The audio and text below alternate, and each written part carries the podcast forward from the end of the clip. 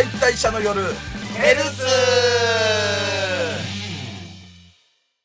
平木司俺の嫁三平三平ですセーバーは俺の嫁、ドイチューです。沢地帰り、ヤシの組、三浦朝さんは俺の嫁、松崎勝利です。はいということで、えー12月8日金曜日二次元再退者の夜ライブストリームボリューム20ご視聴ありがとうございましたありがとうございました。最高。はいということでですねえーっと一応アーカイブの方はえーまあ、タイムシフト予約した方はニコニコ動画で、えーはい。してない方は YouTube で、はい。えー12月15日金曜日の24時までご視聴いただけますので、はい。えーぜひぜひ見逃した方、えーよろしく、まあ、もう一回見たいという方も、はい。えーぜひぜひよろしくお願いいたします。します。えー、でも1週間過ぎたらどこでも見れなくなっちゃうの？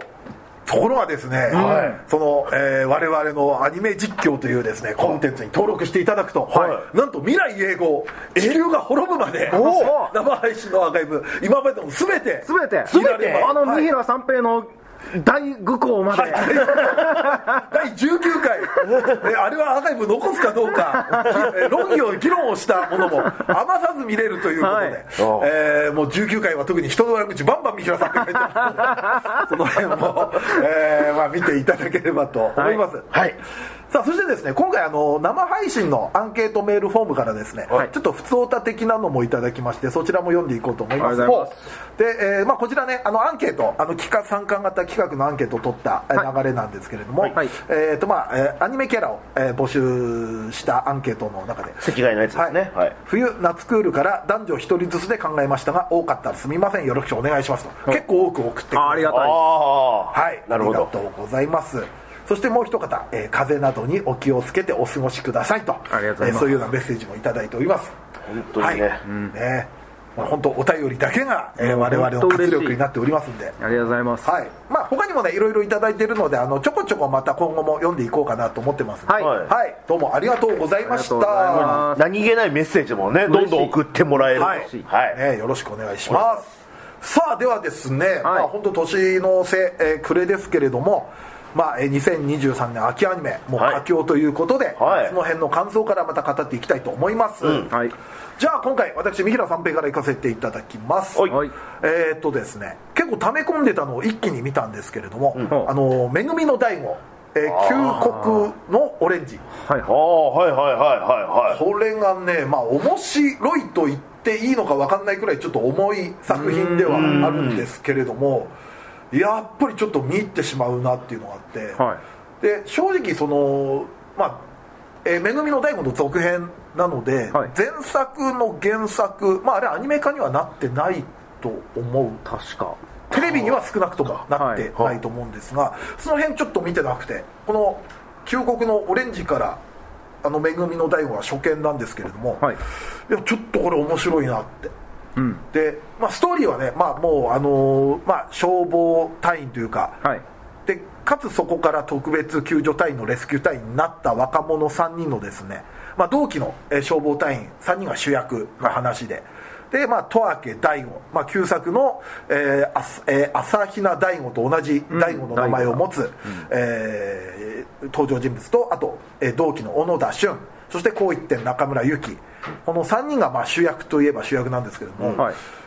何がすごいってちょっとこの3人の設定が、関係性がちょっともうすごいなって思って、はい。で、まあ、背負ってるものというかね、でまずその小野田っていうのは、まあ、そもそも学、えー、と消防隊員を志した結果、えーきっかけが、あのーまあ、学生時代に実家が神社でそれぼやが起きたと、はい。でまあ出動してくれた消防隊員を見てでそれでまあ、えーいろいろ感じるものがあって消防隊員になったっていう、えー背景がある側面でですね、その中村ゆき、これが高校の同級生なんですよ、はい。でユキのことが好きだったんですね。で今でも好きなんですね、でそのある時高校時代にユキのスマホの待ち受けが火災救助してる消防隊員だったと、だから消防隊員この子好きなんだっていうことで、で消防隊員になったら俺と付き合ってください的な告白もする、まあ、ちょっとそういう言っちゃえば横島な心もあったわけですよ、はい。はい。でその一方ユキは、はい。実はこれそのあの小野田は知らなかったんですけれどもその10年前にもう140人の命を奪ったホテルの大火災があってで家族全員を亡くしてるその遺族なんですね、ででその、まあ、火災の原因っていうかその規模が拡大した原因がまあ、ちょっとホテルニュージャパン実際にあったホテルをちょっと思わせるはい。設定でもあるんですが、うんはいはい。そのホテル側の防災設備の不備だったり、防火意識の低さ,、えー低さがあって被害が拡大して140人もの被害者を出したとで社長はなおかつ脱税とか違法献金とかしてて、で消防法違反で逮捕されて獄中死してると、でその火災で助けてくれた消防隊員朝比奈大吾をそれは朝比奈大吾前作の主人公なんですね、それをもう心から尊敬してるっていうことで同じ道を目指したっていうことで、ちょっとこの時点では温度感があるんですよ、うん。きっと君のこと好きだから俺も消防隊員になるよって言っちゃったっていう、で小野田は消防隊員になってでもとはいえ小野田もものすごくこう消防隊員になって頑張ってるわけです。よそれはそう、でだいぶ経ってからその知るわけですよね。そのことを。なるほど。でその過去にその消防士になったら付き合ってくださいって言ったこととかで特別その救助隊員になれた時にやっぱ気分的にはしゃいじゃって、その出動服着てもう自撮りして、ん。ちょっとはしゃいだ写真をユキにも送ったりしてるんですよ。はでそれがもう恥ずかしさ通り越して自己嫌悪になるくらいになっちゃってるんですね。っていうまず関係性があるのと、はい。でなおかつこの、えー、十明大吾は例えばこう消防隊員、えー特別救助隊員になってから例えばこの建物を倒壊した中で狭い隙間にいる人を助けに行くのに、いはい。もう入れないと、で自分の肩を外して脱臼させて、で救助するとか、まあすごいんだけれどもどっか常軌を逸してるというか、ん。ちょっと狂気すら感じるような救助の仕方をしてて。でなおかつロッカーに救助した人の人数をあの正しいっていう字でうんうんうん。書いてるんですね。カウントしてるんですね、で最初小野田はそれ見てこいつゲーム感覚で人助けしてんのかみたいなことも思ったりしたんですけれども、実はその大悟のバックボーンっていうのがそのユキの家族の命を奪ったホテル火災はい。のホテルの社長の息子なんですよ。はでこれ多分テレビの、はい。えーっと今の最新回のあたりまで見てもまだユキも小野田も知らない情報なんですよ、で加害者家族っていうことで、まあ、子供の頃いじめられたり、でそれこそいじめで肩脱臼させられたりとかして、でそのまあ癖があったりとかもするから肩をまあ一応は自分で外せた、まあとはいえ激痛も走るわけです。から、はい。でだからいじめに加害者家族であることで受けたいじめで受けた被害を、さらにそれを救助に使ってるみたいなとこがあったりしてでなぜそんなことするかっていうとその子供の頃にその前作の主人公である朝比奈大吾と会うんですね、そしたら大吾が、まあ、元前の大吾が「お前ミッションやる」と。東京消防庁レスキュー隊員にもう最短でなれる。二十歳で最短になれるから二十歳でレスキュー隊員になれと、でレスキュー隊員っていうのは35歳で引退だからそれまでに140人救助しろ、ねうん。っていうミッションを、まあそれはその子の生きる支えになるほどっていうこと。でだからちょっと常軌を逸してまで、あの救助活動に当たってるんですね。だから名前も変えてるんですよ。ああそうだから朝比奈大吾の名前をもらって大吾にしてるっていう。ほうほうほうほでまあえー開始冒頭で最初そのまあ研修生時代とか、まあ、ちょっと距離があったりしてた3人も、まあ、共に研修時代過ごすことによってもうあの距離も縮まってるし、まあ、友達関係になってるし、特に、えー大悟と小野田はもう親友と言っていいくらいの関係性になってるんですけども、はい。のユキの過去のみ、まあ、現在小野田があまああ大悟も知ってるのかもしれないけどそこだけなんですよ共有してるのが、もう大悟の過去っていうのがまだ3人で共有できてない段階なんで、これが分かった時にどういう人間関係になってしまうのかとかが、ちょっとその視聴者視点からは、うん。えーっていうこれからどんな人間関係が待ってるんだろう、であともう一つなおかつ、はい。1話冒頭はその、えー大悟と、えー小野田があの救助活動してるとこあるんですけどもその救助の火災というかもう状態が大災害規模の救助なんですよ。街がもうビル倒壊してたり、あちこちで火の手が上がってたりとかして、だからまだちょっと今の段階では分かんないけれどもそれこそ震災クラスの何かが起きたんじゃないか、うん。で物語はその過去から冒頭に向かってるんで、はいはいはいはい最終的にその人間関係明るみになった後にまたそのう大災害みたいのがあるんじゃないかってことで結構やっぱ引き込まれる感じにはなってますねもしねそのバックボーンが分かってバラバラになって、終わりってなっちゃうとね その恐怖もちょっと嫌なアニメだなそれ。そこまでのアンハッピーエンドを求めてない。たまにね、はい。たまになんかビターエンドとかそういうのもね、うんありですけど。いやでもねちょっと本当遅れてみたんですけど、サブスクでもう一気見するくらい。ああ僕も一気見しよう。君に近いくらいでね見ちゃったでままあ最新回くらいのまた災害とかもねあの救助活動とかも結構重重いけれどもその救助された子供があんな大変な状況にあったのにあれこの子はトラウマを背負ってない。それは？みたいなところにもなったりするんで非常にこれはねなるほど。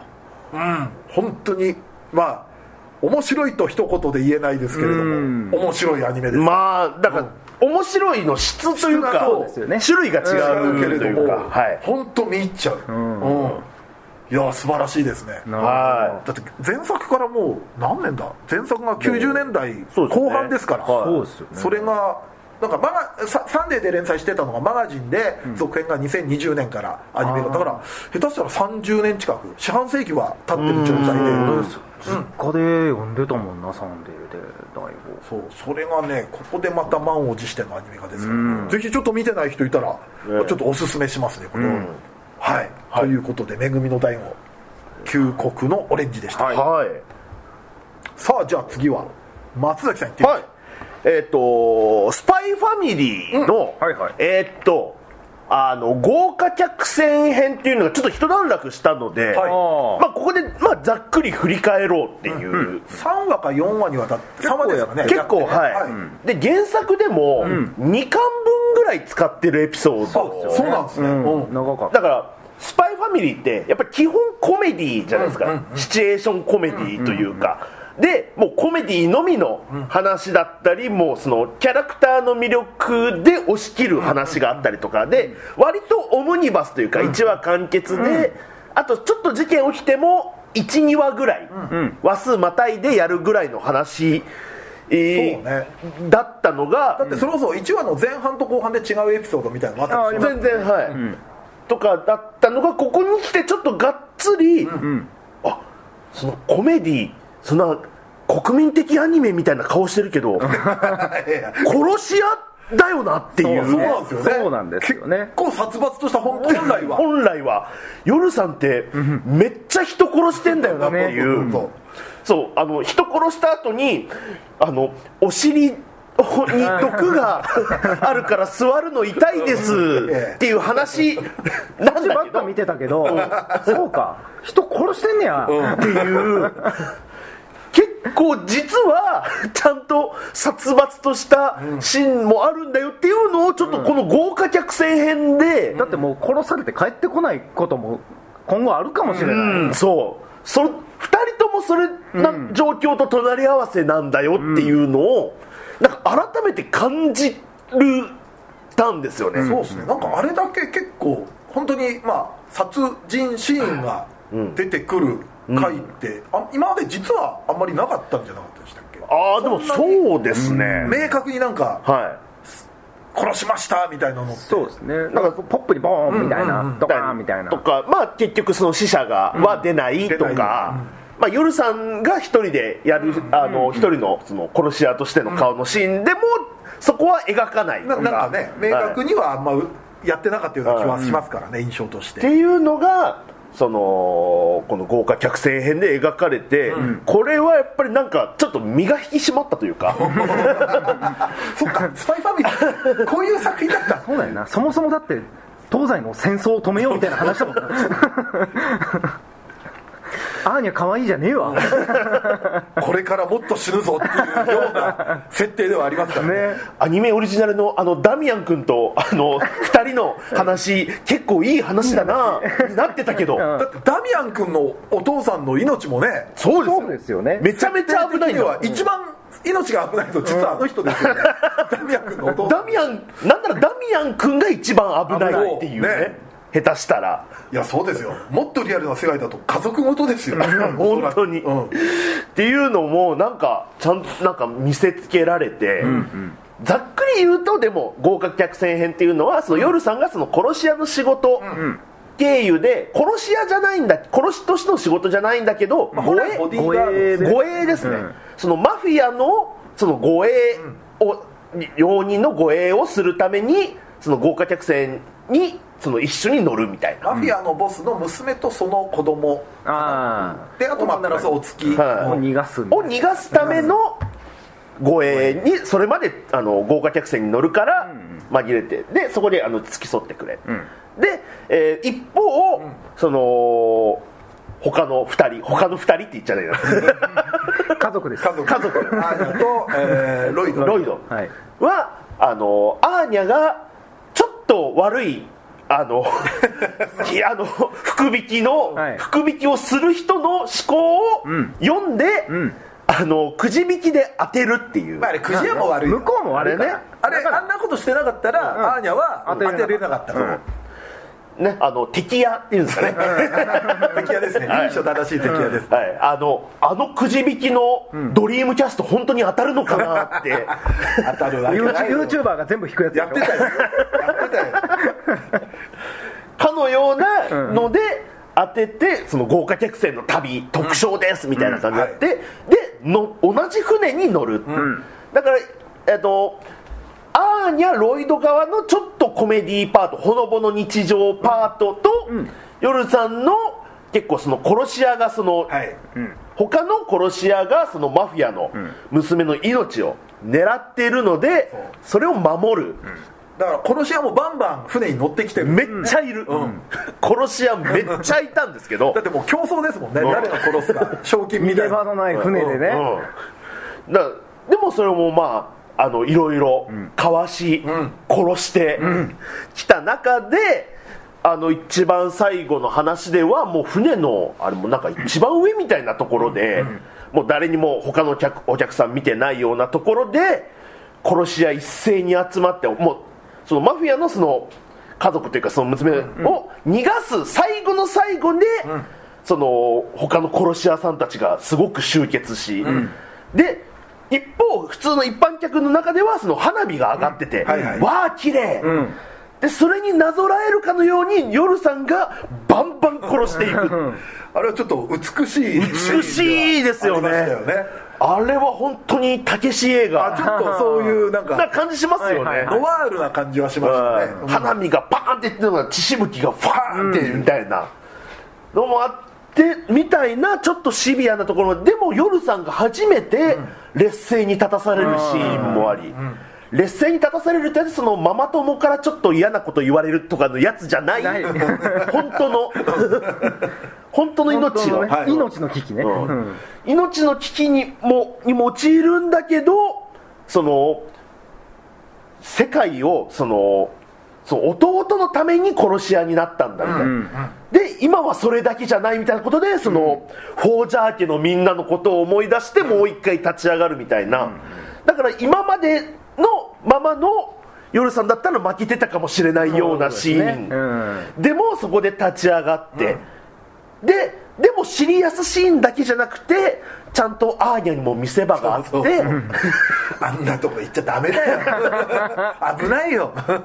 でもいろんな人のその思考がいるから、その母を助けなきゃみたいな感じで、その戦闘シーンの戦闘を戦ってる裏の方に行き、で母の武器がこう、落ちていると、うん。はいはい。そう。2つなんかね、ん。あの釘みたいな。なんかねサイサイっていうん。ですか、あの中学中国武術の、あれが1個キーンってなって飛ばされて、うんうん。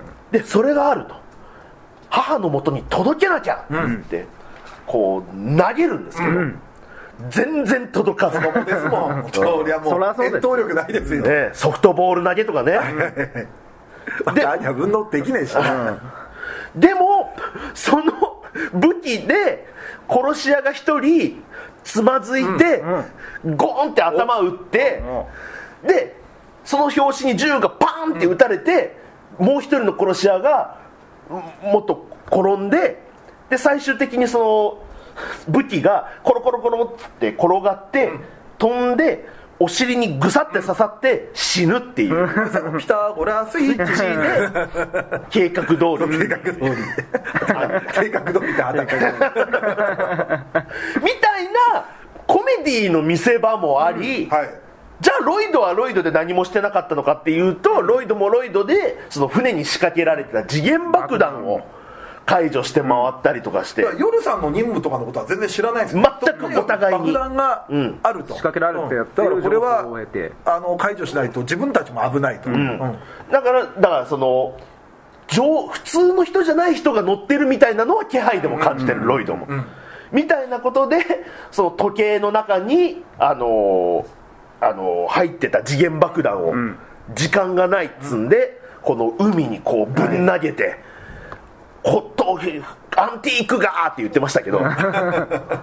でそしたらその船から1人2人ぐらい逃げようとしてた殺し屋一味のやつも、その時計の爆破によってボーンってなって海に飛ばされるっていう、ピタゴラスイッチ。ピタゴラスイッチもここでまたあり。だからなんかそのバランスが、コメディ一辺倒だったんだけど、あそうだこういうシリアスなシーンもあって、でもシリアス100%じゃないこういうコメディの見せ場もあるんだなみたいな感じで、なんか改めてちょっと「スパイファミリーのなんかよよ良さというか、あこういう話だったんだなっていうのをなんか身をもって感じた、僕は結構好きな話なんですよね。結構なんかエピソード見てて思ったけど本当にまあ今「スパイファミリー映画でもやってるけど、あれそのまま劇場版でもいいくらいのエピソード？俺原作読んでる身としては、俺この合計客船編は多分劇場版で一気にやるんだろうなと思ってだから一期があれ,、うんうんうん。あれあその辺で終わったから、うん。あじゃあ劇場版であれはさやるんかなと思ってたら、あここでやるんだ。劇場版もまた別かいそうそう。みたいな。劇場版オリジナルストーリーだ。もん、オリジナルですね、だから贅沢ですよね。すごいなんか、うん。だからまあ一応あのストーリーも一応つながっちゃうので、映画にすると別ってなっちゃうとあれかもなっていう、感じではあるんですけど、でまたね、あのーこれ日祭のこのヘルツ更新日ではもう次の話も出てるんですけど、そのおわあのー豪華客船に乗ってる時にその島に着いたら合流して一緒にバカンスするみたいな、その最後にその家族で団らんして終わるみたいなシーンもちゃんと描かれてるは描かれてたはずなので、僕らの世界線ではまだまだまだね。まだ映像では見てないんですけど。なぜなら今日は生配信前ですから、あの配信前収録ですから。漫画では見たんですけど、はい。いろんな世界線を、漫画では見てるんですけども、はい、っていうのもあってねすごくバランスのいいすごくいいお話だったなって思いました、でも家族の絆みたいのもありましたからね。その、夜さんが本当になんかあの傷だらけで帰ったら、あのバレてしまうかもみたいな、でも最終的にはなんかこんな私でも受け入れてくれるみたいな感じの境地になってみたいなところはありましたから、すごく信頼感がねおのおの出てる。すごく素敵なお話だし、夜さんあんなにその敵がいるとか敏感なのにアーニャがいることには全然気づいてないなとかその辺がやっぱりあアニメだなっていう、そうね。二次元だなよかったって思う部分でもありますね。あには殺気がないんだろうな。あ。とロイド全然夜さんの怪力に不信感を抱かないとか。あんまりちゃんとしたスパイスがないんじゃないの？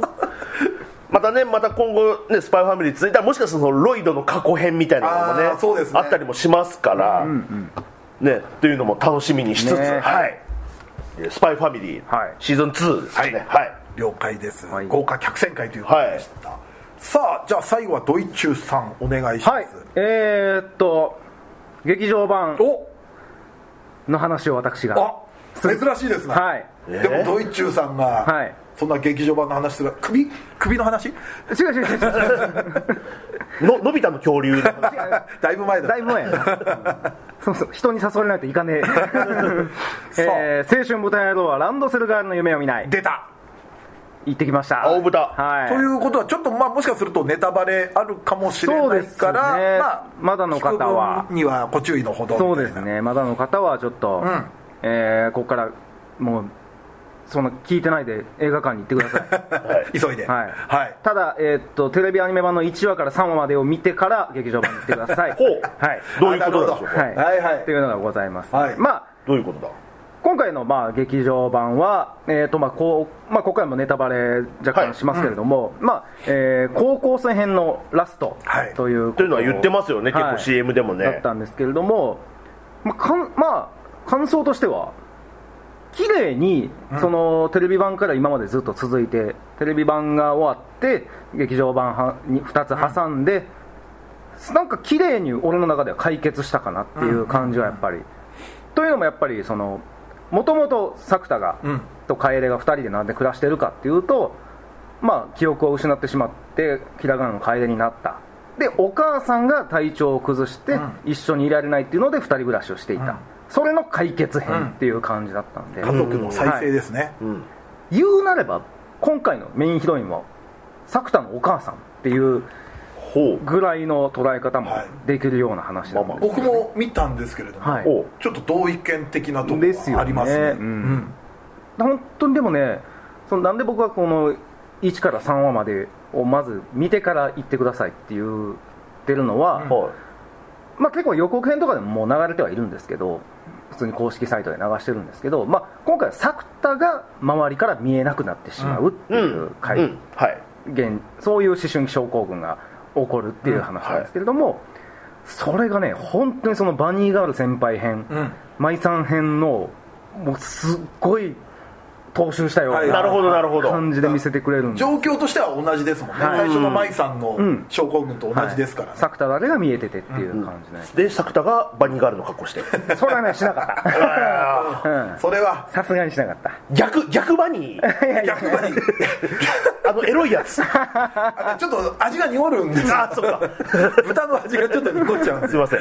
うさぎますよと。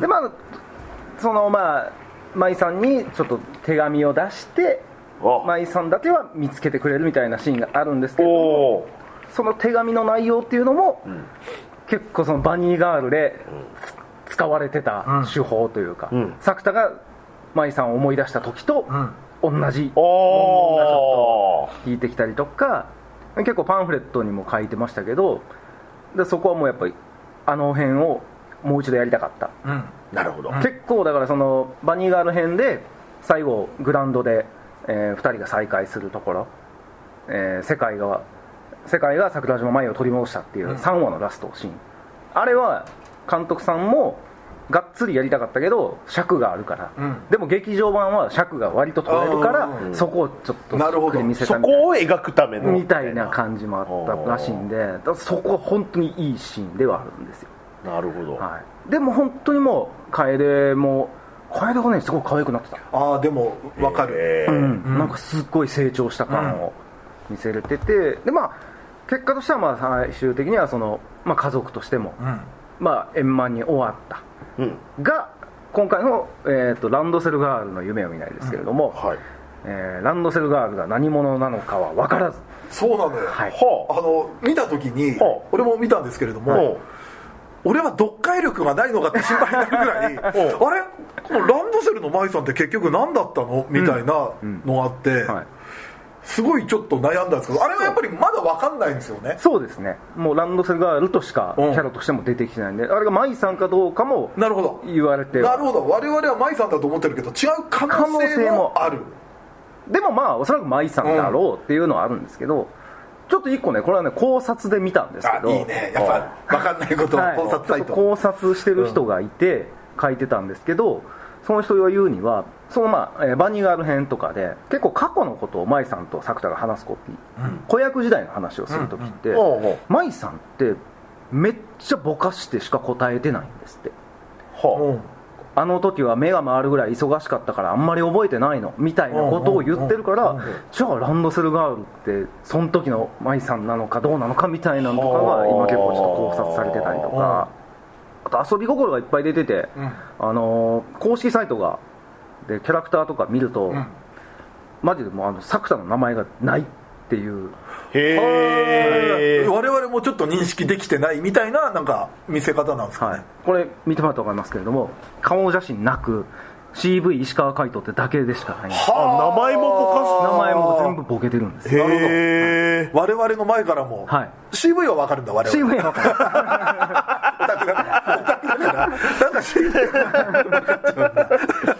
でも本当にその舞さんの説明も何々発祥何々の助けによりっていうモザイクみたいになってあ本当だ。作田って名前ないんですよ。はあ。面白い。でトップページも作田がいないんですよ。あいわゆるキービジュアル的な、はい。ねあのポスターのね、はい、ポスターのあのマイランドセルガールとが一人だけ浜辺に、えー七里ヶ浜の浜辺にいて舞さんが手前に。何かちょっと探してる困ってるような顔をしている。っていうのを公式サイトなんですけどこれ舞さんの持ってる手紙をタップしてある文字を入力すると作田が現れます。へえ謎解きじゃん。すげえ、凝ってんな、はい。知らなかった。ちょっと本気を見たなっていう感じ。でスクラップかなんかが監修してんのかなこれ。なんかこういうのやってたりすとか。ごあのエイプリルフールネタみたいななんかね。手法としては。はあの、はい。裏サイトに行くはなんか昔ながらのホームページのやつありましたけど。あのコントロール A で全部やるといいとそこだけ。そうそうそうそう。へへえまあ、結構まあ劇場版のそのまあラストにはそういえばあいつ誰やってみたいなキャラもいっぱい出て、うん。なるほど。実は何人か出てきてるんですけはどあ新キャはい。ラみたいなのもね、そうですね、新キャラのちょっとパラレル世界なのにいるやつとか、名前だけなんかん。伏線みたいに出してきて、んなんなん。みたいな感じで、でも何の解決もなく終わるんで、うん。終わった。え？ってなったら大学生編アニメ制作決定っていうのが劇場版のラストで。あれあのその、はい。名前あるじゃん、はい。あの作田が、はい。あのお他の世界線の作田が書いてた名前あるじゃん。はい。作田にやってた手紙で、はいはい。あの名前って初出だっけ？テレビテレビ版っていうか前のシリーズで出てきてる出てないです。だよね。今回初めてだよね、はいあそれもうだから見てて、あれ俺読解力じゃなく、ん。記憶力も出るのかな。あれは今回初めてだよね。初めてです。僕めちゃめちゃ見てるんで青豚ドイツに連絡すればよかはった、もやもやしてたの、はい。ずっと。いその辺は結構その、まあ、今普通に単行本がどんどん出てるんでその辺で明らかになる。大学生編に出てくるキャラクターの名前らしいだから簡潔であって前振りでもある。そうですね。感じでしたはいはい。でもそのお母さんがめ言ったらメインヒロインみたいなことはなんか気に気になりますね。そうですね。だからそこはちょっとどういうふうに解決したのかみたいな。うん。うん。あれちなみにお二人の好きなあのこがちゃんっていうのは？ここちゃんいましたよ出てたよ。どどどうどうでした？可愛かった。可愛かった。あの別に何の役にも立ってないけど可愛かった。でもそこにいるだけで満足。なるほどなるほど。あ今日も元気やなって、でもねなんかねその作田が、はい。あのー自分が周りに認識されてない、でまあいろんなクラスに行くのよ、行くんだけれども、まあ古賀ちゃんのとこにも行って、ん。でもそこでちょっとなんか古賀が気づかないんだったら本当にやばいのかやばいな。もっていうセリフはちょっと絆を感じます、ああなるほど。尻を蹴り合った蹴り合った中うん。の子がなら大丈夫だろうみたいな、だ本当にやっぱねまあ僕この間こがちゃん編も見ましたけど、うん。親友にしてあげる。これが終わったら親友にしてあげるっていうのは本当ちゃんと親友ポジションなんですよね、うん。そちょっとお互い信頼してるっていうのがすごくいいですね、え1話から3話だけじゃなくて続きも見た方がいいいやう見ちゃうよ。えそれは俺は勝手に見た。でもまず映画はってことですよ映画を見なるほど。るならやっぱマニュアル編をちゃんと覚えてる人は大丈夫ですけど、ちょっとうろ覚えやなみたいなって。ちょっとやっぱ見てて気持ちいいシーンは多い、だからこのシーンとかこの光景とか、うん。結構目に焼き付けといて、そうですね、まあ、やっぱりまあ順を追って見ていって見るべきやなっていうのは思います、ね、なるほど。はい、でも映画でさ、はい。何作も今3作目だっけ、やってるから俺本当改めて思ったんだけどそっかテレビって1期しかやってないんだと思っちゃった。そうなんうん。なんかテレビでなんか、ん漠然としたイメージなんだけど、テレビで2期くらいやってて劇場版3本くらいはい。の感覚だったんだけど、改めて見たらそっかテレビって1期なんだと思って、監督が言うにはだから今回で2期が終わったイメージって言ってましたね、ああなるほどね、はい、だから三平さんともちらっとあのオフで話してましたけど、うん。不可思議のカルテットを変えるなら次からじゃないか。エンディングテーマね、うん。変わるなら。変わるならまああのままでも全然いいけどね、うん変わんない方がいいとは思うけど、もし業界的な諸事情があるんでしたら、うん。変えるならそうかなっていう気はしますね、でもやっぱりあれがねエンディングで流れるとね、うねわーって気持ちになるのよ。そうそうそう。で今回もちゃんと楓は2人分名前を書いてんのよ。あのボーカルクレジットそうのねそうそうそうそうそう。いやー。大好き。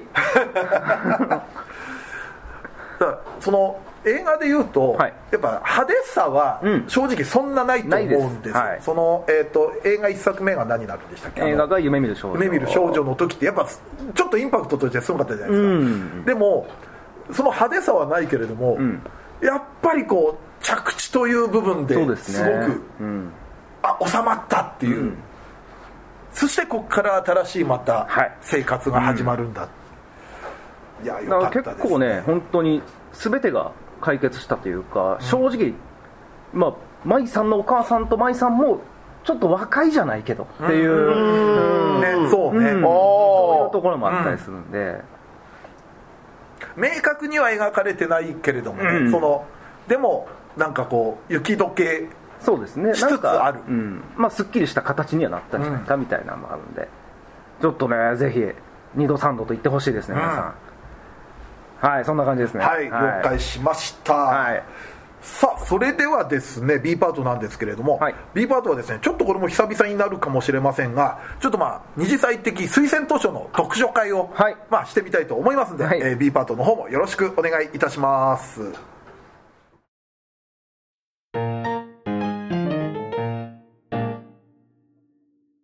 二次祭的僕の心のヤバいやつ休館読書会。わということで、まあ、3人の、えー共通する、えー漫画を、ん。まあ、読んで、ああだこうだ言ってくはい。という、まあ、読書会ですけれども、はい。クソ長くなるやつです。はい。はい。でこれはもう、まあ、今回この「僕の心のやばいやつ9巻」はい。これもう下手したら読み上げる可能性もありますので あの未読の方はですね、本当ネタバレ注意ということで、はいはい。あの読んでない方はこれも今す？ぐ買いに行って。そうそうそう。あの青豚を見た帰りにですね。帰りに全部買ってもらって。9巻とりあえず買ってもらって、まず8巻の終わりまでもそう。下う手したらねすごいからもう。8巻から話さなきゃいけない。から念のため8巻持ってきちゃったの。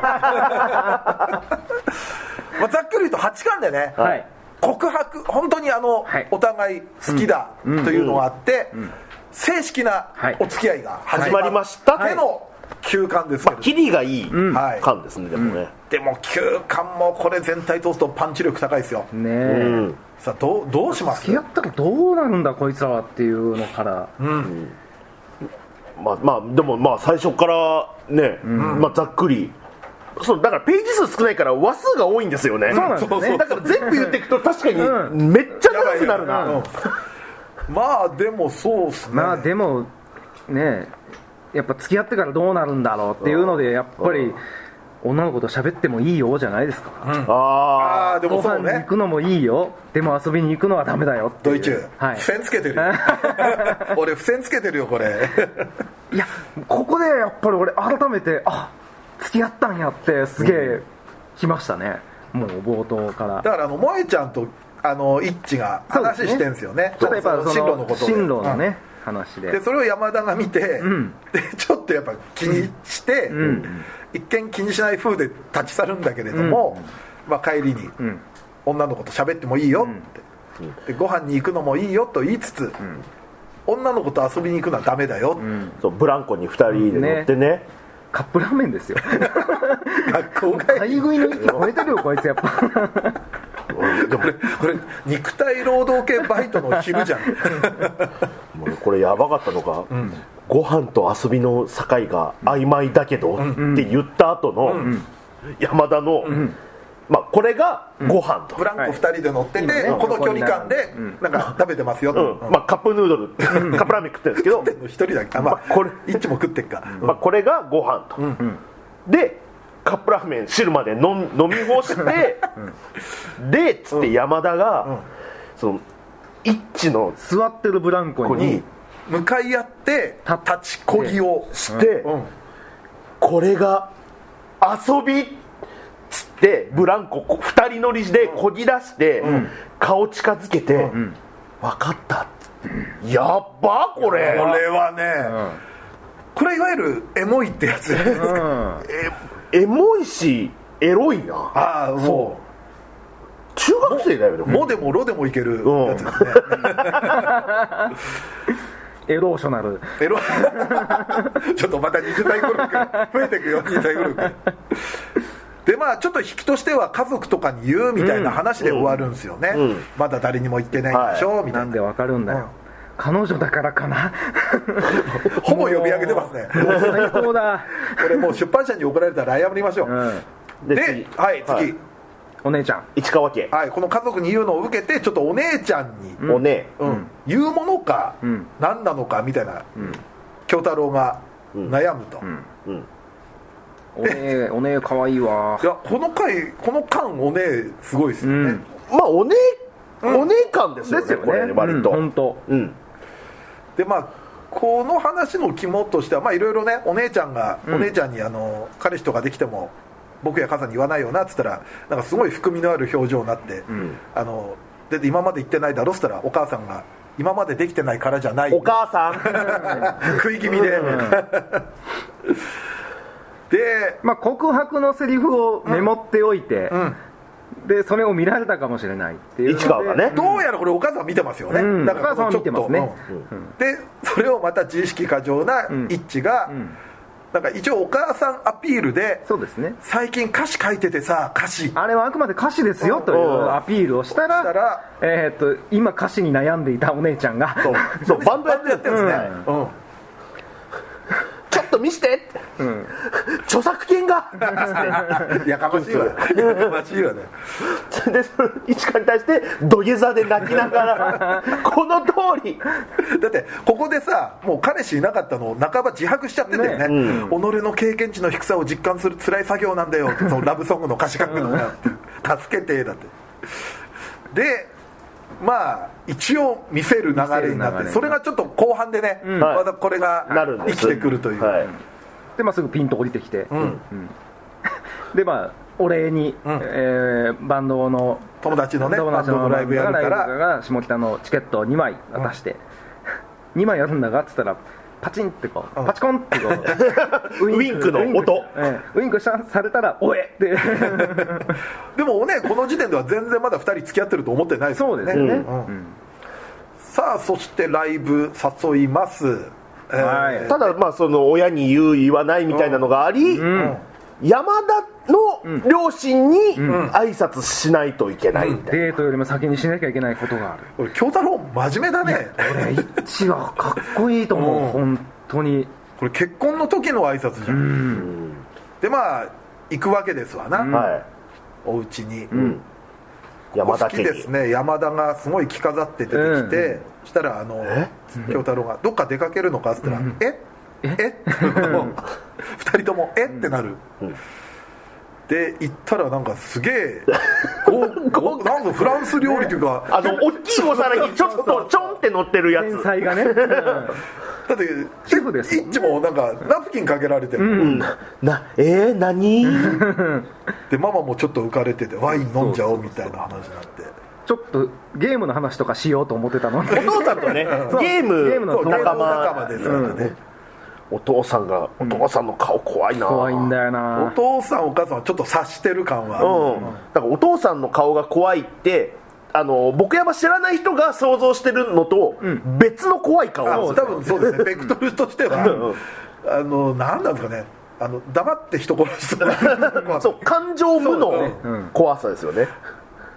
でまあ料理食べつつ、でちょっとい一丁も一瞬あまあお付き合いさせていただくことになりましたと、うん。うん。で切り出して、でなのでなんて言ったらいいんだろうかっていううん。葛藤の後で、このスープのレシピを教えてください、うん。でも結構いいこと言うんですよね、うん。彼女が生まれて、まあ、今この瞬間まで大切に思ってるものを全部大切にしたいんです。みたいな。で、うん。お父さんも、よろしく頼むなんてまだ言えないけれども、うん。親として僕たち未熟だしみたいなことやり取りをしてたら、一方お母さんは、ん。つまりどういうことと、ちょっと我々も薄々思ってたけど、お母さんがねやっぱり山田母はやっぱり面白いですね。要所要所で。ねアンナちゃん意味分かった、で山田もそんなには分かってないね、口ミッフィーちゃんにしちゃってで、まあ、男と人まどろっこしい言い方するから、いいのダメなのはっきり言うっつったらお父さお父さんんいいよと。うんでここで山田がお父さんに、うん大パパ大好きになってでお母さんも一緒に家族3人で抱擁して、でで犬をイッチが犬をギュッてやったら噛まれる。ほいら。れて。ほバウだって。ちょっと調子乗りすぎたんでしょうな、まあ、ママは酔ってますからね、あママはっていう、でもちょっと家族愛うん。改めて感じたお父さんが市川君やっぱりダメっていう、このスープがその山田がお父さんの料理で一番好きな料理。ですね。ね、うん。さあそしてもう帰りのこのエレベーター。これはでも本編じゃない。本編じゃないですね。幕間ですね。うん。うんエレベーターでギュッと、そうこういう一コマ一コマがねね。すげえ、ん。おいいじゃないですか、ん。だから時間かかるんだよ。これ絶対。そうね。そうね、でもここいいものをいいもん。うん。カメラで1階から見られてしまうっつったら視覚だから大丈夫なんで、そんな空き巣みたいにちょっとギャグっぽく落とすところがまた、隅っこで桜井先ギューって生のしてるっていう、さあそして次、えー山田のこれははい、皆さんに大切なお知らせがあります、でもう言うんだと思ったら、さネットにももうすぐ出るから。っつってあなんかすっぱ抜かれたのかって心配してたら、あの「君よく」のオーディションのことってこれドラマですね。漫画原作の実写ドラマ、はい。えー、あドラマか。ドラマか、はいはい。8巻で割と肝になっていたこのオーディションの話ですよね、うん。そうか修学旅行中に普通にオーディションがあオーディションに受けに行ったっていう。でそれ落ちたけど、えーまあ、主役は落ちたけれども、ん。えー別のミリアという、ん。まあ、サブのうん。役で受かったと、友人役みたいなのが受かったと、で、だからその市川もちょっと将来、うんまあ、進路的なことを、うん。だから山田は順調に前進しているみたいなことをちょっと考えつつ、でそのちょっと相談に乗るというか話をするのが萌えちゃんです、ね、萌えちゃんね。これね結構やっぱ萌えちゃんとん。京太郎のん。なんかいい感じの男女の友情みたいなの、うん。そうなんいいですよねなんか。まあ後でちょっと出てきますけど意外と信頼うん。してるというか。なんかね。うん。あそこよかったもんな待って待って待って待って 来週もやります？負けるか。でもまあでも萌えちゃんも割とねその、ちょっとそのあのーなんだ私立受けることに対していろいろ思うんところが、賢いですからね、うん。あったりもしてちょっと背中をお押し合うみたいな感じなのかな。うん、で、まあ、この話終わって今度そのさっきもらったチケット下北沢の。はい。下北沢、えお姉の友達のバンドのライブを、えー一致と山田が2人で見に行くと。はい。あの誘い方もなんか陰キャな感じでいいですね。変なライブのチケットもらったんだ。今思い出した。今度のというか2枚もいらんのにもう下北か。は はああ。チラチラで下北に、はい。下北っぽいファッションで、ファッションにね思い悩んで。あでもこの話も良かった。同級生とばったり出会うんですそう。ね小学校の頃。そうだ。で友達はみんな私立受かっててうん。京太郎だけ落ちちゃって、っていうねもともとの話があり、あってでちょっといろいろ話してたら、そこに山田が。登場でしかも山田がもうドラマの役作りで金髪になってて、ギャルファッションみたいな、ね格好もまあ私服ギャルファッションで,、でそれが小学校の友達と一緒にいたところに来るもんで、うん。もう京太郎もびっくりですがその友達も木下君も、はい、もしかして小学校の友達？って言って。あの卒アルで卒アルで見たから知ってる、おい山田と。石化してますね。木下君。山田山田！って心でね効率驚愕これが。男子校ならではのね。でもまだ京太郎は付き合ってる彼女だよとはちょっと言言えない。うん。友達クラスの。でちょっと山田は寂しそう、うん。で山田はちょっと気を使いつつ、うん。ライブ始まる時間に現地集合しようってことでその場を立ち去ると、でまあ2人また木下君と2人だけになるんですがいろいろ思い返すとうん。最初にこう友人として壁を作ってしまったのは、ん。まあ、その私立落ちたっていうこともあったけれども、僕だと。小学生の時の僕だっていう回想シーンがね、あって。でまあでも木下のちょっと面白いところもあるんですよね、その陰キャとしてのなんか、うん女子の香りを肺に入れると 1ミリあたり1日分寿命が縮むってことでずっと息を止めてたんです。よ、うん。説明しよう。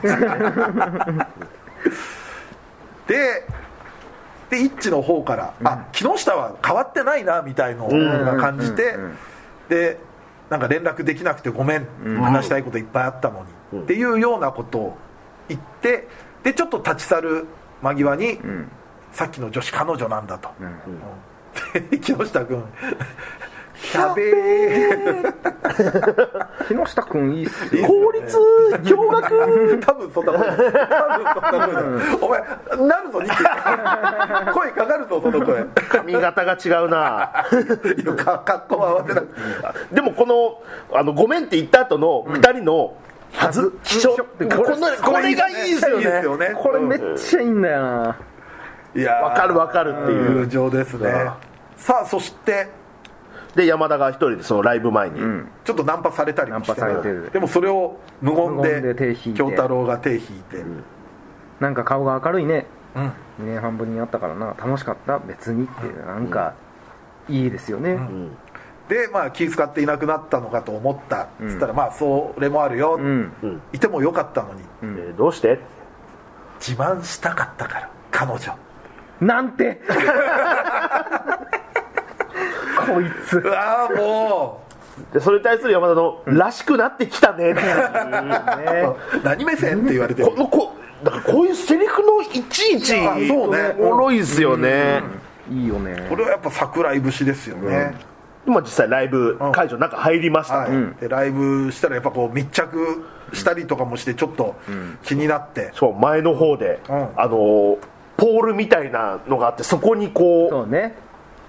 う2人でいて、で最初は後ろ最前列で後ろから山田がん。京太郎にあ覆いかぶさる感じなんですけれども、これ山田にこう後ろから密着するやつが出るかも、そうね。ってことで、位置入れ替えて、うん。みたいな感じにもなったりして、うん。うん山田って本当リズムに乗ることすらできるんだよな。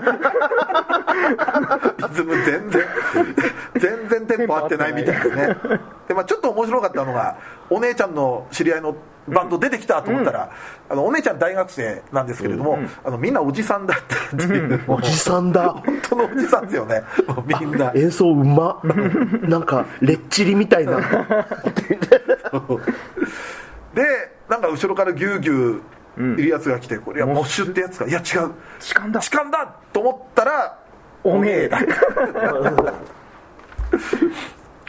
でお姉ででまあアンナちゃんだったの、まあ、奇抜してたからね、でもここのあのーだから京太郎がその山田守るためにちょっと密着しちゃって、でごめん。ごめん。謝る、なんで謝るの、ん。付き合ってたって勝手に触っていいわけないだろう、これこれ大事よ、そう。で京太郎だからいい。だから今の、今のその価値観に合ってる、世間の。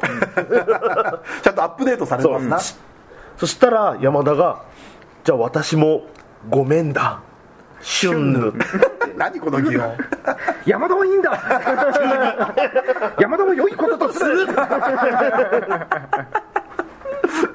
山田は良いこととする。でまあこの後まあご飯お姉が、あのバンドメンバーとご飯食べに行くっつってるんで、僕らも行っていい。まあ要はお姉ちゃんに話さなきゃってことなんですけれども、打ち上げが結構居酒屋でガチ飲みだけどいい、みたいになってでまあこの次の話とかもね、やっぱまあちょっとお姉の株上がり感ではあるんですけれどもまあ順を追っていくと、まあみんなは飲んでるけれども、二人はソフトドリンクでノンアルで、でこのた開開幕チャーハン。これももちゃんって新キャラですよね。前も出てきたっけ？俺見てないんですよね。急に出てきた気がしあのます、一応お姉のバンドのドラマーってことで、まあ、はいいわゆる地雷系みたいなファッションで、うんで、えーちょっとまあいろいろ絡みつつみたいな、でまあお姉が酔っ払う前に伝えなくてはいけないっていうことで、あのさって言ったら、えー、とさっきの歌ってたボーカルの人がやっと離婚成立したっていう。言い出せなく言い出せなるない。で周りのハゲたおじさんが「まあ罰がついて人間1万2万みたいなもんだな。この人こんなハゲてたんだと思って、ね、帽子かぶってたけどねステージでは」つるんってなってね。本当波平さん的なハゲ方して、うん。そうか。でここでももちゃんがまあ絡んできたりしてて、うん。うん。であのーまあいろいろあって。でおお姉ちゃんがねいいのが、うん。あのーまあ山田にウーロン茶渡して、うん。そしたら「あお姉さんも何か頼みますか?」って山田が言ったら「今日は保護者だし」って、うん。ずっとソフトドリンうん。ク飲んでるんですよね、うん。この時のお姉がねかっこいい、うん。かっこいいしこれなんか美しくない？この表情、うんちょっと微笑む。そうですね、なんかでこの京太郎の顔もちょっとなんかええ感じに見えますもんね、そう。そうお姉ちょっと横見横目で見てる。うん。で、まあ、ちょっとさっきねあの山田をナンパしてた翔吾君っていうのが、うん。どうやらももちゃんのまあ付き合ってんだかなんだか、ん。みたいな感じの子だっていうのが、これもちょっと後々聞いてくる感じありますそうですね。うん。本当カスなんだけど ハート。でまあ、えー帰り際に、ん。ちゃんとここで京太郎君とお付き合いしてますっていう。さすがの山田もちょっと語尾がゴニョゴニョしちゃったんでしょうね、なんか、だから山田から言ったんですよね、ん。お姉ちゃんみたいな大人になりたいって言う、そしたらお姉がヒヒってあの顔になったり。ちょっと閉まらねえとこいいよね。うん。なんかそこで陰キャ笑いが出る感じの。うん、ででも結局ノンアルで飲んだお姉ちゃんだけれどもこんなこと聞いたら、まあ、家帰って飲むしかないと、ない。っつってで飲んだ後に京太郎にもうもうずーっとどっちがどっちが告った、なんて言ったの？何が好きなの？はい。でも山田の「私が京太郎を幸せにしたいのに」っていいセリフだな、ねえ。さあじゃあ次本編また次いきますね、はい。今度、えーこれは、まあ、ドラマをやるにあたっての、ん。京太郎の過剰な心配のお話ですね、そうですね、うん、なんか原作を読んだら、君を君をくってこんなキャラいたんですね。先生が入れ墨入ってて。そうか。でこの先生とミリアって子が付き合うみたいな話だから、ちょっとエッチなシーンも、うん。あると、こんなシーンあったらどうしよう。ってことで、でもそれ嫌だっていうのはちょっと幼稚な気がするとか、いろいろ話してて、まあ、考え事をずっとしてるから、ただ山田に、なんだこれ備品倉庫に連れ込まれて、はいはい、ちょっと2人だけで話する時間になって、うんうんでさ,、まあ。でさっき話したその付き合ってても勝手に触っちゃダメって決めた、うんうん。あれをちょっと窮屈だから、私が触ったところは京太郎も触っていいこととしよう、そうですね、それなら法法改正ですねこれは、それなら平等でしょってことで、じゃあ頭触ったら、まあ今じゃなくてもいいんだけどね、いや今がいい。今がいい。ほっぺた触って、ほっぺ。でその時にドラマにそのキスシーンとかがあるんだったら、先に。だったら先に、でここで無自覚にん。山田が、まあちょっとん。手を添えるような形で、ん。一致の胸を触ってたら、胸にねダメだよ。胸？だダメだよ。ダメじゃないけど、わあ！でここでまあこれは王道ですね、あのまあ、ドアノブ、はい。今の輪で机倒して、ドアノブ外れて、はい。閉じ込められちゃいました。閉じ込められると、でここでさっき言ってた、まあちょっと信頼をしてた友達は誰かうん。というのを、誰に助けを求めるかで、うん。萌えちゃんにはい。連絡をして、んで萌えちゃんも来て、まあでもなんかまあ暑かったのが2人がほてって出てきたから、まあキスも仕掛けてますからね,、まあね。うん出てきたら、本当にやってたら何も言えないみたいな。萌えちゃんは過去にね、えやった？っていやったっていうね。名言を残した。アニメの一期確かその辺で終わりましたけど。あそうそうそうそうそうそうでもまあいろいろ話しててでも2人もう付き合ってるんでしょっていうことで、でもまあうん、みたいなことになって、えええあえあ？で萌えちゃんが知っちゃうと、うん。でそしたらあのみんなに言う、いやダメ今んとこ萌子だけっつったら。萌えが萌えが黙っていられると思う？って言ったら。思う。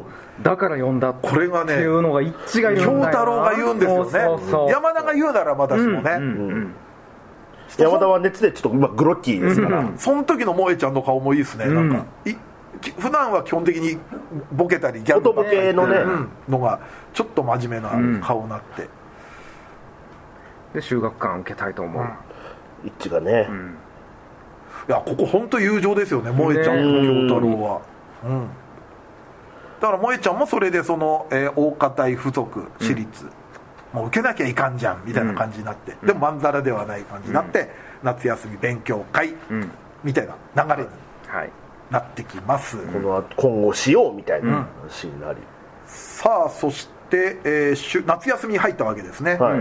はい、本当に読んでんな。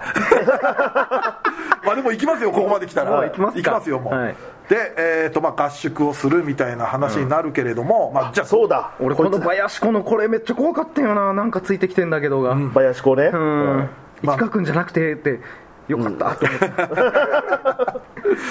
まあ、なんか本当についてきてる人がいて、なんかちょっとマスクもしてキャップかぶって、怪しげな人かと思ったらこれが幸田ニコちゃん。はい、前のね話はい。に、モデルの、はい。あアンナちゃんのストーカー的な。はい。いやばい。ストーカーですよ、はい。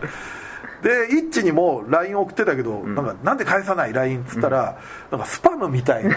本当にもうなんか1行で終わる LINE が連続で届いて URL URL もが。これこれを見て、ん。やばいとか、でそれで既読無視してた。と、でそれがニコちゃん何を相談しに来たかというと「その君奥のドラマ、これ罠なんだ」と、でえってことになってファミレス行くとでもそのニコちゃんが言うには、まあ、主演の人は、半グレの飲み会に参加したという噂、でその、えーまた共演する葛西冬馬は裏垢でファンを食い散らかしとの噂、で監督はわワイス報道のなんとかと親しい。典型的なダメネット見ちゃダメな人ですよ、で周りも。本当のことなんすか？暴露配信は本当のことしか言わない。あいつが活躍してた時期ですね。だって周りの中学生がさ知ってる暴露配信で見たって全然信用してない感じで受け止めてるからね。業界のじゃなくてもみんなが知ってる噂話ってことですからね。でそれを聞いて到底の妄想か ででも林子はでもやっぱ体育会系だから、もうこの辺フットワーク軽いですよね、もう本人に聞きゃいいじゃん。って電話かけちゃって、で休憩中の山田に。エッチシーンあるの？林子ですね。これはもう。でまあ山田もびっくりしてないよ。うん。エッチなシーンとエッチシーンじゃ全然違うだろ で一方ニコちゃんは、ん。アンナちゃんのリアクション聞けたからいいか。変態なんだよなこいつ。はい、でまあなんやかんやってでもなんでこれニコちゃんが出てきたかというと、まあ、ニコちゃんお金持ちだなみたいな話になったら、まあ、そんなことないと、まあ、なんかあの事務所の税金対策でなんか言い込められて、鎌倉で交わされた別宅のローンが残ってる、それが圧迫してる、そしたらみんなその場所どうするみたいな話で勉強する合宿の、そこを貸してもらうことになるということ。で、意外とこの何でもないし話がつながっちょっていうかね。ねつながっていくみたいな感じで、で合宿が始まりますという感じですかね、キスってする？そう。だからこの2人でね LINE 電話で話してて、だこ LINE 電話のシーン結構あるじゃないですか、その幕間とかでも、だからこういうだからもうそうですね、すごいですね。なんかね、なんかすごいで京太郎はキスするってドラマのことを聞いてんだけど、あの山田は、今電話越しにするって聞かれたんだと思って、現代の若者カップルってこういうことすんのかなとかちょっとおじさん思っちゃったな。あの時こんなツールがあれば 何も変わんねえか、何も変わんない。はい。で次がまあえー、と合宿ちょっと手前ですか、はいでもう京太郎はやっぱもう進学ん。目指してますから、がっつり勉強してるんですが、山田から水着の写真が届くと、まあ、今水着買ってるところなんですねみんなで、うん。はい。でもうバンバンバンバン送られてきてどれがいいかな、京太郎選ぶんだよみたいな、でチェックのやつがが？川？でもう京太郎は頑張ってもう可愛いしかないって送るんだけど、もーんって思いながら。でも山田は嬉しいんだけれども、おーってなるんだけど、可愛い。しかない。ない。多分、もっと綺麗とかも言われたい。ろんなね、うん。リアクション欲しいから。で何土地狂ったかマイクロビキニみたいなのを言おうとしてて。可愛いしか、可愛いしか。っ てこれは可愛いとかそういうこれは知女ですもんこれ、でまあお姉からもお姉が賢いんですよね、うん実は。でまあだから劇中でいう早稲田みたいなところに入入学してるんですよ。早稲田大っていうね。現役こう現役。で合格して、そうめんに食べるのはいいな。そこじゃないの。よ まあだからその本当にまあ勉強頑張ろうと合宿どうするみたいな話で、でも市川でもあいつ頼りないだろうみたいな話、その女子メンバーでするんだけど、そん、そんなことないよっていう、なんかちょっと、彼氏がちょっとディスらディスられてるほどでもないんだけどっていうのをちょっと評価をね。うんフォローしたいっていう山田の、本人がいないところでのなんかこういうのいいですすごい。ですね。でもあんなはいいけどうちらがナンパされた時は絶対一致が無視するっしょ。うんそれはそうかも でも山田の時はね、あの手を取っていったっていう実績はあります。実績ありますからね。ただそれは山田だけにこう、うん。あの使われるスキルであって、さあそしてまた今度は、えーこれは誰ん家に行くんだ？林子の家だったか？これは。ああそうですね。はい。林くんちですね。で行って、まあ、兄弟小さい弟がいる、なんかこれも勉強会の一環か、うん。でちょっとそのちっちゃい弟に、一致がなんか翻弄されるみたいなうん。回なんですけれども、ふっみたいな顔されてガキが。っていう。なんか虫のおもちゃポトッと落とされたら意外とイッチはそういうの「あごめんこういうの俺驚かないタイプなんだ」っつったら実はそれ生きてて。本物 っていうのがあったり。でなんか相撲を取ることになって、で相撲を取ったらなんかレゴブロックみたいの踏んじゃって、負けると、本気で負ける最初わざと負けようとしてたんだけども、なんかそれもちょっと難しいと思ってうだうだしてたら、本当に負けると、でしたらあの一致が本気でやって負けたっていうのを見抜かれちゃって、ね。もう一回やろう。大人サイドが言うセリフじゃないだろう。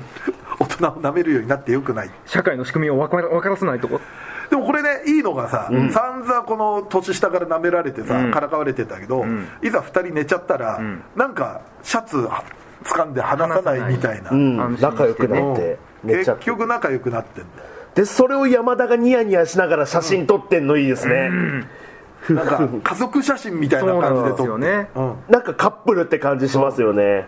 ずっと取っておこうよ。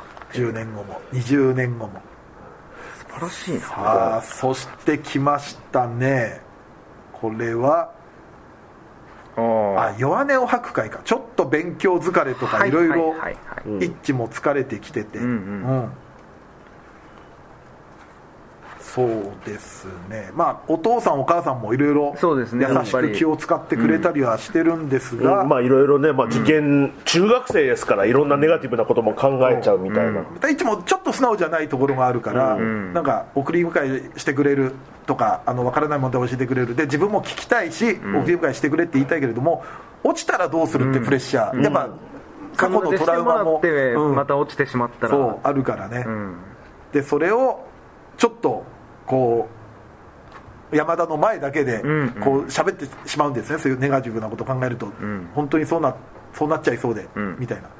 でも山田はいいんだよ吐き出してとそうそれがまあ私の好きな市川京太郎なんだよ、どんなにネガティブになって、ん。勝手に落ち込んで文句ばっか言っても諦めない。それが私の好きな市川京太郎なんで。本当に中学生2人。こんな大人な恋愛できないですよ、ね50歳の僕、うん。無理っすよあー結構キス未遂が結構何回もあるんですねね。この間、ここでもキスしようとしたらさっきそのニンニク背脂マックスを大量に食ってしまったんで さすがにちょっとそれはできない。これでも山田も結局食ってますからねおそらくこれさあそしでて新曲ですよね、はい。うん今度お姉が来て今度のライブで披露する曲の歌詞まとまったけど見る、で山田も「え兄弟合作って言ってたやつだ」って言ってでそのまんますぎるんでかちょっと書き加えますと、うん。で次にの話が、ん。お姉の、ん。いよいよバンドの,、の新曲披露ですね、ででもやっぱり行きたくないと一致は、うん。アンナちゃんはもうノリノリで、ん。まあ、歌詞の内容知らないですからね、うん。うんうん来て、いやでもこれ本当でもかっこいいんだよなお姉が、うん、いや本当株上がりですよ、でお姉のバンドが歌うと、ではい。歌詞を歌い出したら、山田が気づいていくんですよね、ん。あれこれ私が言った言葉だっていう、うん。でイッチもまあ中には入らないまでも、ん。えーライブハウスまで来て階段で座ってる、まあ中に入れないよな。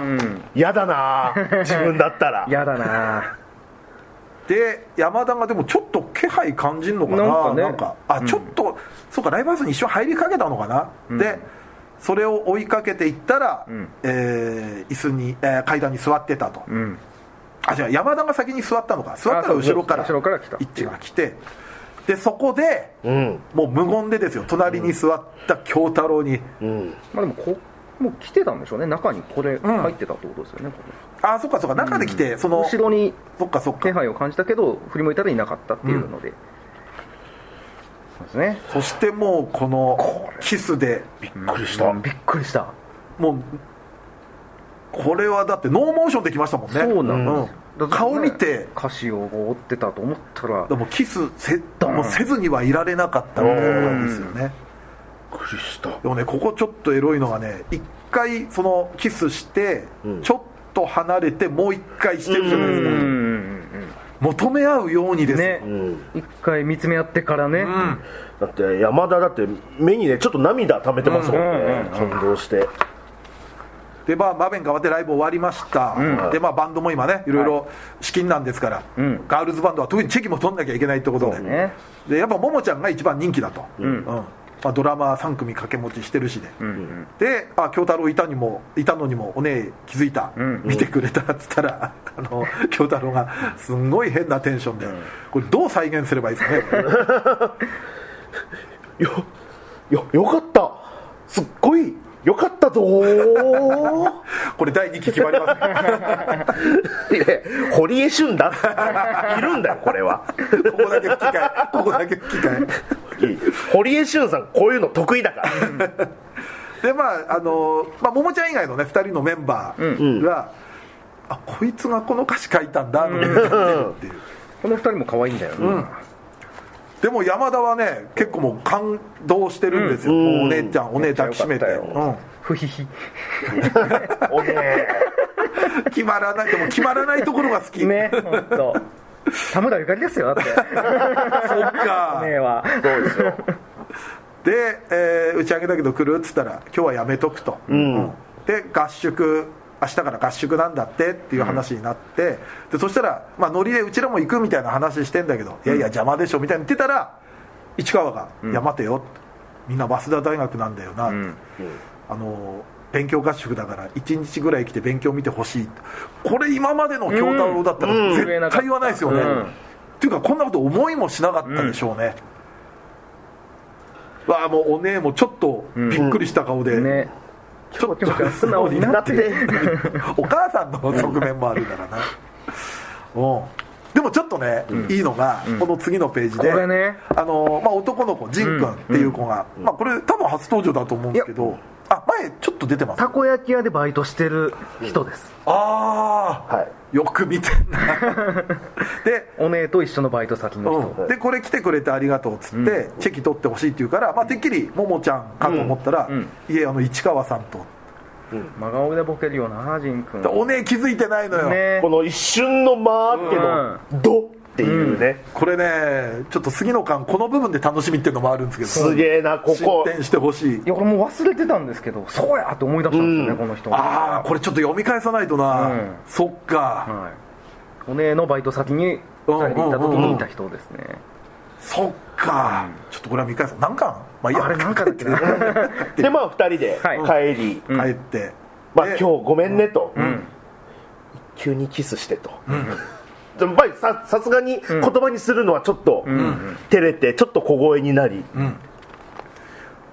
初めては私からじゃない方がいいって思ってたからずっと、あおそれは僕がどっち2期あこれも2期僕がうだうだしていたせいであり これ先にこのシーンやって YouTube 上げちゃう？怒られる怒られる。いやまあ再現ぐらいはいいんだろうけど、見てられないってだけです、うん。でもここ初々しいですよね。それはぼ俺があ僕がうだうだしたせいでありとか、あの山田が触ったところじゃないとさえないルールもあるしみたいな、うん。僕からしてたら痴漢で逮捕だ、うん。じゃあもう大丈夫だね、うんそれまで自分は我慢しよう。だから次は我慢しろと、自分からしたから次一致の番だからね。京太郎の番だからね。京太郎からしてねっていう、一旦だけれども次のページで走り寄って山田の方からもう一回キス言ってたのにダメだった。ダメだった。我慢できなかった、で時間終わりです。うん。あおで終わりです。いやー素晴らしいな。あと山田がいいのがさあの歌詞まあまあ京太郎も言ってるけど本来これはキモいことなんだよっていう京太郎の意見もあるんですけれどもそれをすごく嬉しかったと自分のもっと記録してほしいよ、メモしてくれて、この辺の山田の感性いいですよね、ん。だからちょっとお似合いなんですよやっぱ感性的いやにも本当、いやーということではい。もう40分近くそうでしょうね。喋りましたから、はい。こんな感じですけれども、はい。いやーでもこれちょっと10巻もぜひそうですね。やらないといけないですね。ですよ。10巻いつ頃出んだろねまだかな。またこのその特装版の方ではその実際のね、あのー一致が作詞したと言われてる、その曲の CD が、えうお前特装版買ったんだ。はい、僕僕やば基本特装版買ってるんで。ー、えー、それじゃあ田村ゆかりが歌ってるってこと？田村ゆかりの声で歌が入ってます。あじゃあバンド演奏になってて。そうですねはい。聞こうぜ。今から？わうわあそれいいな。はい。いや俺あのねあこれは買うべきだったな。青豚のパンフレットも俺特装版買ったんですけど CD 家で聞く機会ない気がするんだよね。パソコンで聞けない？あかみさんのパソコンだったら聞けるか。そう、まあの最近のやつって結構、ん。あの CD の別売りとか。ああそっか古いデスクトップだとついてるけど。そうです、うん。そっか確かに今パソコンじゃないと聞くもんないしな、なのでねこれ聞ける方はねうん。こちらでも。いいなあ。ちょっとそれは興味あるな、ん。まあ、ということでね、はい。ちょっと長くなってしまいましたけれども、はい。えー僕の心のやばいやつ9巻の、えー感想会でした。皆さんも読んだら感想を送ってくださいはい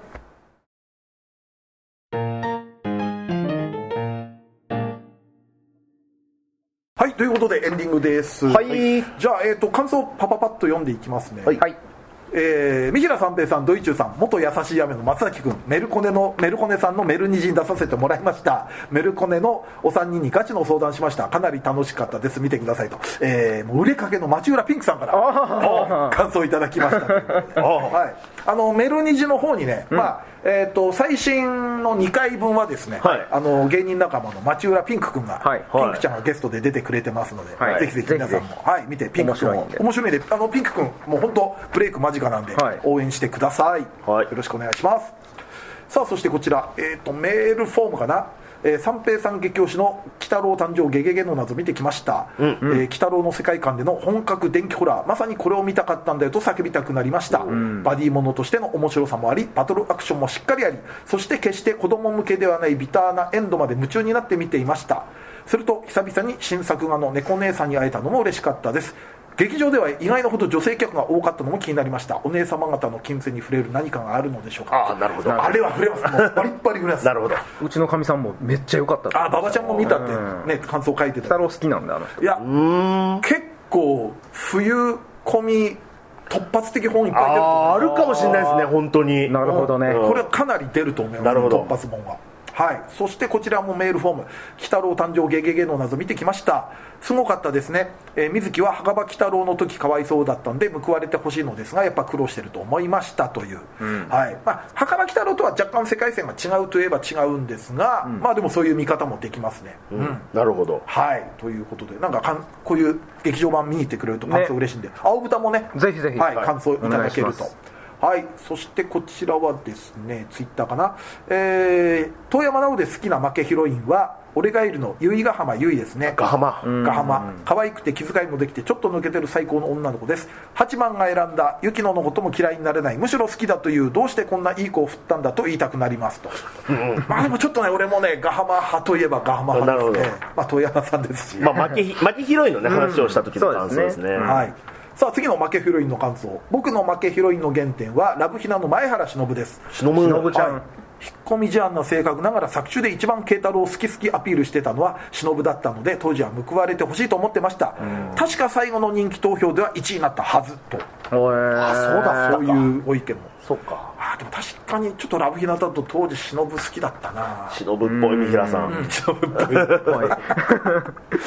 さあそしてこちらも負けヒロインの感想、えー、いちご100%は圧倒的に東條さん派だったんですが松崎さんのプレゼンでさつき派になりそう。やはりみんなで読み返すしかない。いやいや今2023年にくら替えしなくていい もう好きで言っていいと思うよ。これね昔の作品読み返すと結構ねなんかあるのよ、まあまあまあうんわかりますわかります。あれ今の担当変わっちゃいますよね。そう。推した推しがねうん。変わっちゃうんだよな。さあかと思えばこういうご意見も。う。ん「ランマ2分の1」のうっちゃんはうん。誰からも愛される素敵なキャラクターでしたんで、負けヒロインとはちょっと違うかなとというご意見も。なるほどね。ね負けてないっていう意見なのかもしれないですああまあ愛されてるからってことか。そして、えー私はガウハ・レッシーファンネリア・アムのダブル負けヒロインが印象に残ってますリリスは違いますよね。これ重戦記エルガイムのネタらしいんですけども。僕ちょっとエルガイムうん見てなかったのでごめんなさい、でもそういう意見ください、はい。うん。勉強不足で申し訳ございません、ツイッターならね、はい。あの不特定多数の人にそれ触れますんで、はい。全然全然。全然臆せずねこういうのも書いていただける、だから読みましたから、はい。さあそしてこちら。こちら二次祭アニメ実況の感想ですね。地獄少女三つがなえ12話最高に面白かったです。お、えー地獄流しのシーンは実験的な手法でそうきたかと膝を打ちました、ん。これを撮影したスタッフの方々楽しかったでしょうね。まあ確かにねああいうのあるとそうですね、うん。ちょっと実験的で。カレカノであの庵野監督もやったりしてましたし、たどるとなんか「猫目小僧」っていう梅津和夫先生の作品がそういう手法で作られた。でそれを庵野さんもちょっとインスパイアされてやってみたみたいなのはちょっとなんかで読んだ記憶がありますね、はい、そしてもう一つこちら「地獄少女三つがない12話アニメ実況」えー CV 山口勝平の無駄遣いが過ぎる回でした。あ。うん。確かに山口勝平演じる信夫はしょうもないやつでしたがそこまで悪いとも思えなかったです、ん。地獄流しのシーンは「ボッチ・ザ・ロック」の実写シーンを思い出しました。あこちらも実験的な作品です、えー嫌いになれませんということで。そうなんですよね、はい。ああいうのいいんですよ。はい。アニメ実況の感想もありがとうござありいますがとうございます。嬉しい。そしてですねこちら、えーこれは二次祭案件という、まあ、引用リツイートだったんですけれども、はい。あの機動戦艦なでしこの、えーテレビアニメ全26話が YouTube で期間限定公開されてると、んで主題歌のサブスクの解禁記念だということで,、はい。で今、えーから、えーまあ、1月にかけて、まあ、前半と後半に分けてるのかな。あの26話一気に期間限定で見れるということで。素晴らしい。でちょっとですね来年一発目の、あのアニメ実況、でまあ来年はあの劇場版中心にやっていこうってことだったんですけれども、はい。もうちょっと予告すると1回目。まあこれ、まあ、偶然みたいなところもあったんですが、はい。第1回目は劇場版機動戦艦なでしこ、ん。こちらの方を、えー実況しておりますので、はい。まあ、1月になってからの方針ですがこちらの方もよろしくお願いいたします。さあそれでは告知です、えーニコニコチャンネルその二次祭アニメ実況。配信月2回月額550円。そして過去の生配信のアーカイブも全て見れます来年は劇場版になるんであのおそらく序盤は月1回 ,1 回の、まあ、その代わり尺が長い更新になると思うんですが、はい。えーそちらの方もぜひご登録よろしくお願いいたします。そしてその、えーさっき言ってた町浦ピンク君が最新2回出ている、えー VTuber ユニットメルコネさんとのコラボ YouTube メルニジが配信中です。毎週金曜20時に更新されておりますんで皆さんぜひぜひご視聴よろしくお願いします。こちらも面白いですからね。面白いです。はいさあこのラジオは旧 Twitter かっこ X での感想と宣伝を求めております。ラジオを応援したいなと思われましたら番組を聞いての感想オタク話など何でもつぶやいてください。投稿には「ハッシュタグひらがな」で二次祭をつけてください。投稿は番組内で取り上げますが X でのポストの場合基本的にお名前は明かしません。この番組のリスナー数知名度を増やすため番組関連の話題をバンバン投稿してください。そして2歳メンバーへの質問はメールで募集しております。質問のほか B パートでやってほしい企画のリクエストなど投稿は2歳ヘルツメールフォームまで送ってください。こちらは随時募集中。質問がたまった頃にコーナーをやりますのでよろしくお願いいたします。さらに番組 CM スポンサー募集。イベント出演や番組ゲスト MC 仕事等の二次元再大社の夜としての出演以来二次祭ライブの運営をしていただける企業事務局などありましたら二次元再大社アットマーク Yahoo.co.jp まで送ってください。メールフォーム URL メールアドレスは二次妻ヘルツのブログでも確認できますのでよろしくお願いいたします。はいそして、えー生配信は終わりましたがノートの投げ銭は随時受付中です。ぜひ。まあ、生配信見て面白かったなと思ったら、はぜひぜひ、えー投げ銭よろしくお願いいたします。お願いします。えー投げ銭、えーくださった方お名前とメッセージを読み上げさせていただきますので何かね告知代わりに使っていただくのもいいと思いますんで,、よろしくお願いいたします。お願いします。そんな感じで第415回二次妻ヘルツお相手は三平三平とドイチューと松崎勝利でした。二次妻ヘルツでした。はい、えー、OK です。ということで。最長ですか？最長かもしれないね。まあでもなたまにしか会って収録できませんし、いやいいですよ、もう、まあ、来年は。みんなで読んだから楽しいしまた。はい。だからこんなこと言ってたらね、来年とは2時間とか行く可能性だってありますよ。嫌だな。嫌だ。な 聞く方も嫌だろうな。君たち長いの嫌か？いや、まあ。聞く方がね結構長いのしんどいんですよ僕。